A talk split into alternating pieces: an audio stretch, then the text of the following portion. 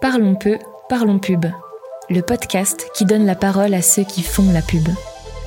Chez Nouvelle Vague, nous sommes convaincus que la publicité n'est pas qu'un truc de pubard. Bien au contraire. Producteurs, productrices, chercheurs et chercheuses, ingénieurs, scientifiques, designers et artistes, depuis toujours, la publicité mobilise des talents et savoir-faire multiples pour donner vie aux marques.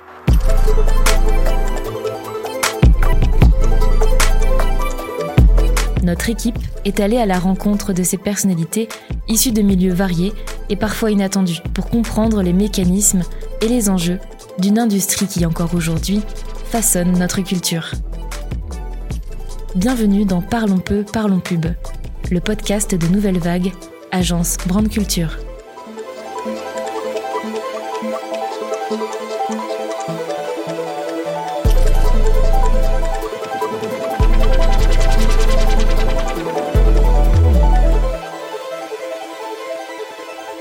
Dans l'épisode précédent, nous avons vu que l'idée, qu'elle soit brevet d'entreprise ou œuvre publicitaire, était un bien précieux, reconnu et défendu par la loi.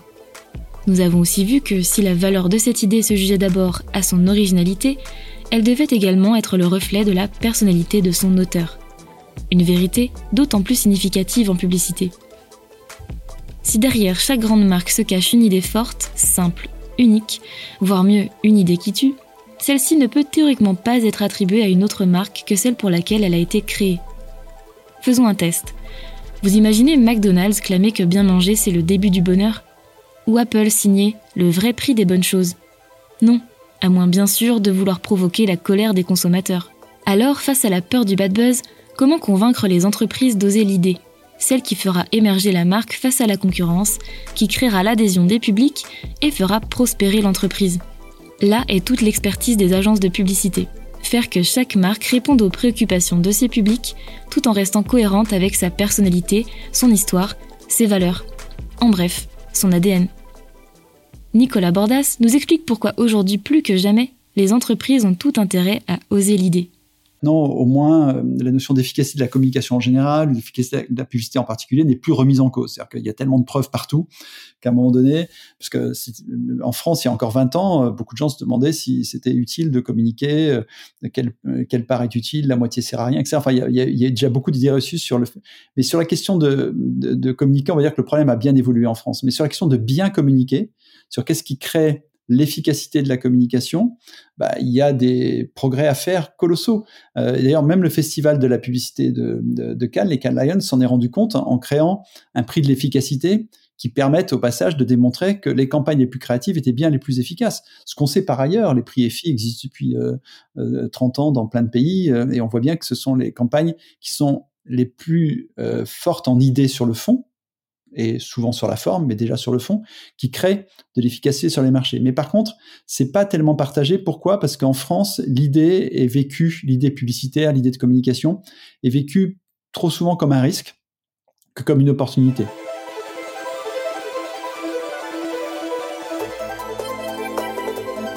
C'est l'idée que euh, il faut prendre un risque pour que ça paye. C'est high risk, high return.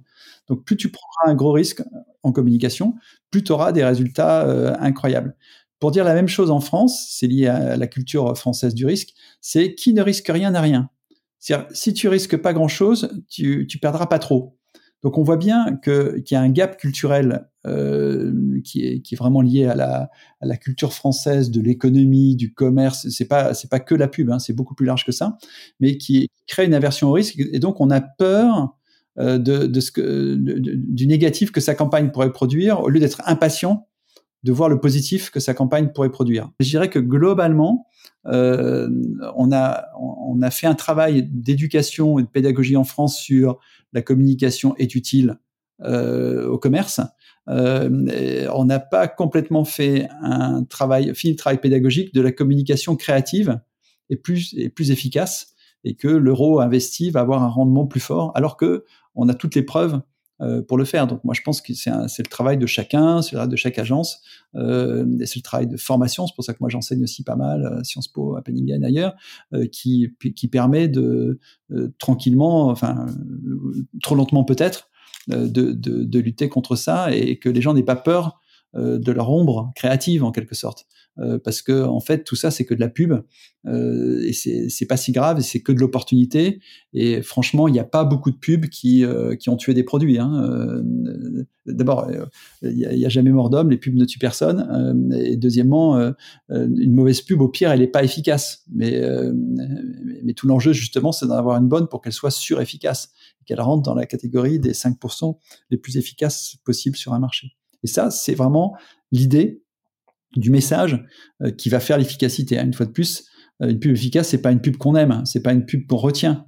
Une pub efficace, c'est une pub dont l'idée euh, modifie la perception que j'ai et donc dont l'idée qu'on m'envoie modifie l'idée que je me fais de tel ou tel produit ou de telle ou telle catégorie de produits.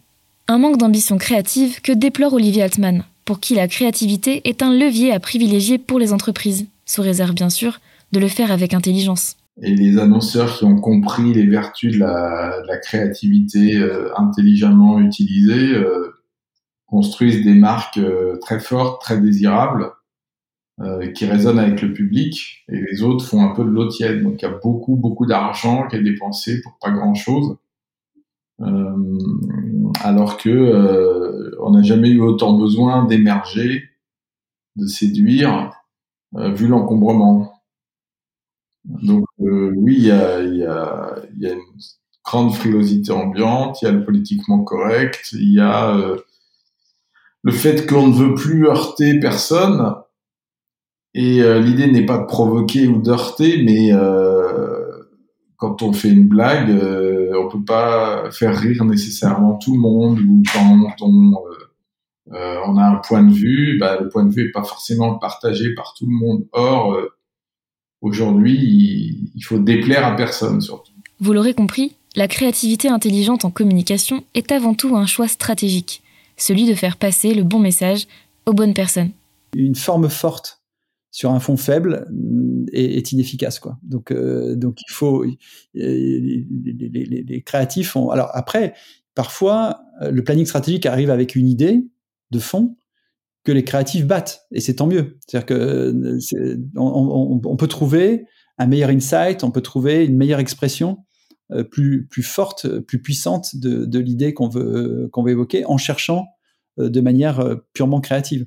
et, donc, il ne faut pas hésiter à, se dire que c'est dans ce rapport dialogique, dirais, dans cette tension dialectique, ce rapport dialogique, dirait Edgar Morin, que se fait, que se trouve euh, l'idée la plus forte. Donc, on n'est jamais sûr qu'on ait trouvé la meilleure idée. Ça, c'est notre métier n'est pas une science exacte. On essaie de trouver la meilleure possible.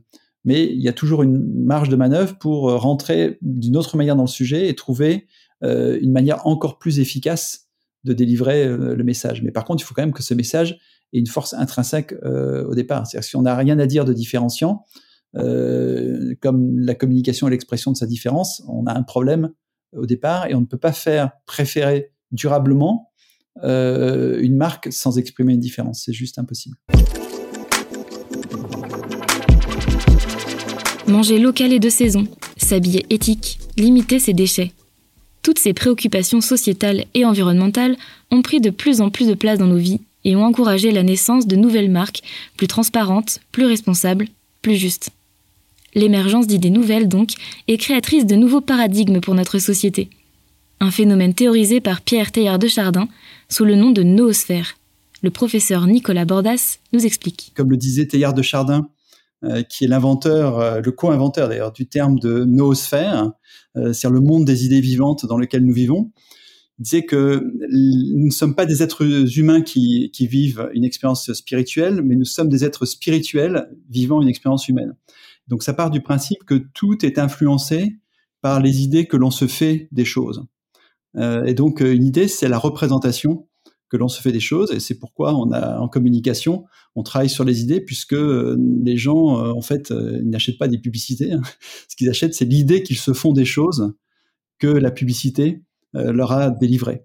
Donc, on, voit bien qu'il y a toujours des idées dominantes et des idées dominées, et donc tout, ça n'est qu'un enjeu de communication d'une certaine manière. Donc, c'est la manière dont la communication se fait sur ces thématiques de manière générale. C'est pas la communication publicitaire évidemment, hein, c'est la communication euh, entre les gens, c'est la communication alimentée par les médias euh, qui, qui crée une hiérarchie permanente de toutes les idées du monde. Donc il y a des courants ce qu'on appelle les, les, les courants. Hein. Donc dans la noosphère, si tu prends cette représentation de Théard de Chardin, euh, un peu comme tu dirais, il y a une atmosphère, ben, il y a une noosphère, il y a des courants d'idées, il y a des moments, euh, hop, dans l'alimentaire, la légèreté a tout emmené, puis après c'est devenu l'équilibre. Enfin, donc il y a comme ça des courants qui modifient euh, les, la, la, perception euh, des gens. Et les marques, euh, si elles veulent rester dominantes dans la tête des gens, doivent intégrer ces courants euh, et, les dépasser et, donc faire en sorte qu'elles ne soient pas euh, éliminées ou emmenées et qu'elles ne disparaissent pas dans ces courants. Une révolution de nos modes de pensée et d'usage, une nouvelle noosphère qui a poussé le marché et tous ses leaders à se réinventer. On en revient à, la question de, de, l'idéal et de, l'importance du, du comportement sociétal des marques et des entreprises. De plus en plus, euh, et on peut, je, pense que s'en féliciter, euh, les consommateurs citoyens euh, passent dans leur cerveau les marques au crible de leur responsabilité. Euh, il y a une étude qui montre que il y a grosso modo 30% aujourd'hui en moyenne de la de la valeur perçue des marques qui est construite par cette dimension sociétale. On va dire, pour se faire simple, un tiers serait construit par la, la force des produits, euh, un tiers serait construit par l'adhésion, l'amour entre guillemets la dimension émotionnelle de la marque, mais un tiers serait construit, ce qui est beaucoup. Euh, alors une fois de plus, ce tiers, c'est un peu des moyennes de choses qu'on peut pas trop comparer parce que ça dépend beaucoup des sujets et des marchés, mais par euh, la, dimension presque citoyenne. Euh, en quelque sorte euh, des marques et ça, ça risque d'évoluer et tant mieux. je pense que ce tiers ne peut que grossir dans le futur. Et les marques l'ont bien compris. C'est pour ça que les marques euh, en font autant, s'interrogent autant sur leur contribution sociétale. C'est pas juste parce que les patrons ou les patronnes de ces marques veulent euh, que faire du bien pour la planète, c'est parce que elles savent qu'en faisant ça, elles vont vendre plus. Euh, donc on est dans un dans un système euh, qui, qui a cette double dimension. Pareil à la transition digitale, la transition écologique et sociétale a emporté avec elle son lot de menaces et d'opportunités pour les entreprises comme le souligne Nicolas Bordas. C'est plus profitable pour la planète et plus profitable pour l'entreprise euh, en même temps. Donc oui, euh, cette question est comment, euh, si je suis une marque de café existante, prends, je sais pas, l'or de maison du café, carte noire, Nespresso, etc., c'est comment ne pas me faire disqualifier par la marque disruptive qui va être une marque de café éthique. Euh, puisque typiquement on est dans le, là dans, le cas d'une rupture qui peut générer un avant-après, une idée qui tue quoi. Donc à un moment donné, un, café équitable, c'est une idée qui tue au sens elle a ce pouvoir subversif de rendre, euh, de disqualifier d'un coup tout le café tel que je le voyais avant, de la, toute la perception du café euh, que j'avais avant par rapport à la perception nouvelle que cette marque de café équitable va me donner aujourd'hui. Et donc si je suis une marque très présente sur le café, je n'ai pas d'autre choix que de montrer euh, que moi aussi, euh, je suis moins mauvais que vous pensez, voire je suis carrément meilleur que, que ce que vous pensez, et donc je vais te démontrer pourquoi et comment euh, je, je, contribue, peut-être même encore plus que la marque que tu croyais équitable et qu'il était peut-être moins que tu ne, le pensais, euh, à, à, faire progresser euh, sur cette dimension-là ou sur d'autres le café. Mais, mais, mais, mais c'est vrai que face à cette arrivée de marques disruptives sur la dimension sociétale, environnement, santé, citoyenneté, euh, les marques traditionnelles n'ont pas d'autre choix euh, que de monter d'un cran en quelque sorte euh, et d'aller jouer non seulement sur la dimension rationnelle et émotionnelle, mais aussi sur la dimension sociétale en, en, disant clairement ce qu'elles font euh, et ce qu'elles apportent. Parce que si elles disent euh, des choses qu'elles ne font pas, euh, elles vont vite, et c'est tant mieux, être laminées par les réseaux sociaux qui vont les accuser de greenwashing. Donc, donc l'enjeu, c'est pas juste de dire, mais, mais bien de faire, et, souvent de faire d'abord pour dire après, plutôt que de dire d'abord en faisant trop tard.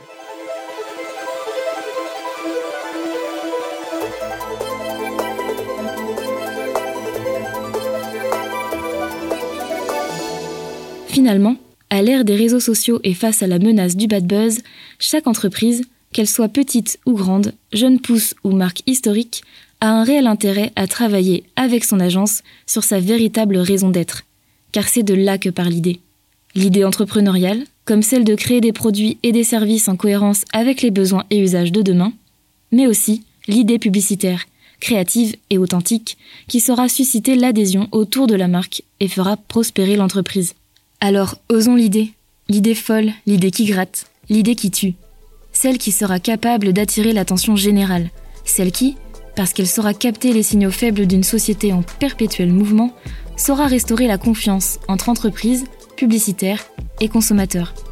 Car oui, nous sommes tous impliqués. Alors, autant se faire à l'idée. C'était Louise Brett pour Parlons peu, parlons pub, le podcast qui donne la parole à celles et ceux qui font la pub. À bientôt pour un nouvel épisode de Parlons peu, parlons pub.